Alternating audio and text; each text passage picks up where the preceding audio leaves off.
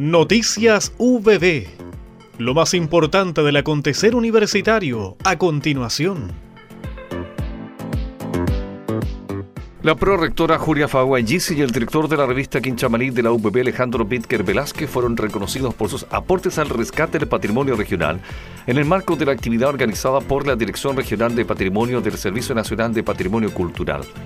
El encuentro consideró los conversatorios referidos a la historia y memoria de las bibliotecas públicas de Ñuble, salvaguardia de elementos de patrimonio cultural inmaterial y trabajo interinstitucional, la red de museos de Ñuble y el inventario del patrimonio inmueble de la región de Ñuble. La Asociación de Funcionarios Académicos de la sede Chillán fue la anfitriona de la segunda asamblea de este año de la Federación de Asociaciones de Académicos de Universidades de Estado de Chile, FAUECH, que tuvo lugar en el sector de las trancas. Durante el encuentro, los y las asistentes reflexionaron sobre temas de interés universitario y gremial. Las conclusiones se recogerán en un informe que se continuará trabajando con el fin de definir orientaciones para la participación de la FOECH en las mesas de negociación e instancias de discusión a nivel nacional.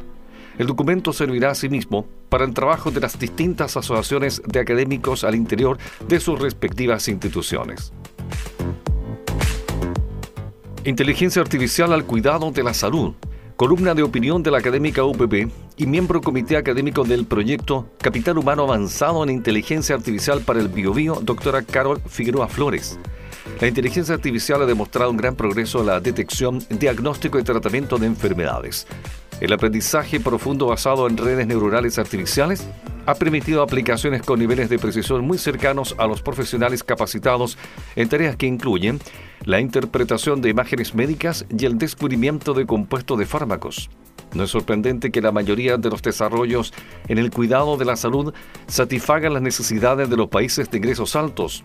Por el contrario, se discute poco sobre qué puede aportar a la práctica médica en los países de ingresos bajos y medianos, en donde podría desempeñar un papel importante para abordar las desigualdades mundiales en la atención de la salud a nivel de paciente individual, sistema de salud y población. Con presencia de la comunidad universitaria y autoridades regionales se desarrolló el 16 Congreso de Economía y Desarrollo Regional. La actividad tuvo como objetivo generar debate y reflexión sobre la economía y las finanzas en el escenario post-pandemia, tanto local como nacional. El Departamento de Economía y Finanzas de la Facultad de Ciencias Empresariales de la Universidad del Biobío, en colaboración con el Observatorio Laboral Sense Biobío, desarrollaron esta decimosexta versión del Congreso un encuentro académico abierto al mundo social, empresarial y de políticas públicas cuyo objetivo es generar un espacio para la reflexión y el intercambio de ideas, el cual no se realizaba desde enero de 2019. Densidad residencial y comunidades. Impacto de los procesos de crecimiento urbano en la comunidad y el barrio. Fue el tema que abordó el investigador y subdirector de investigación del Instituto de Estudios Urbanos y Territoriales de la Pontificia Universidad Católica de Chile, doctor Felipe Link, actividad que se enmarcó tanto en el curso de pregrado Ciudad y Conflicto de la carrera de Arquitectura como en el proyecto de investigación Ciudad y Territorio como Campos de Batalla movilizaciones sociales y cambios materiales recientes en el área metropolitana de Concepción, ambos dictados y dirigidos por el académico doctor Aaron Napademsky. En la ocasión se refirió a las investigaciones Fondesit que ha llevado adelante en el área metropolitana de Santiago sobre la expansión y desarrollo urbano y sus consecuencias sobre las comunidades y las formas de interacción social en el espacio. Hemos presentado Noticias VB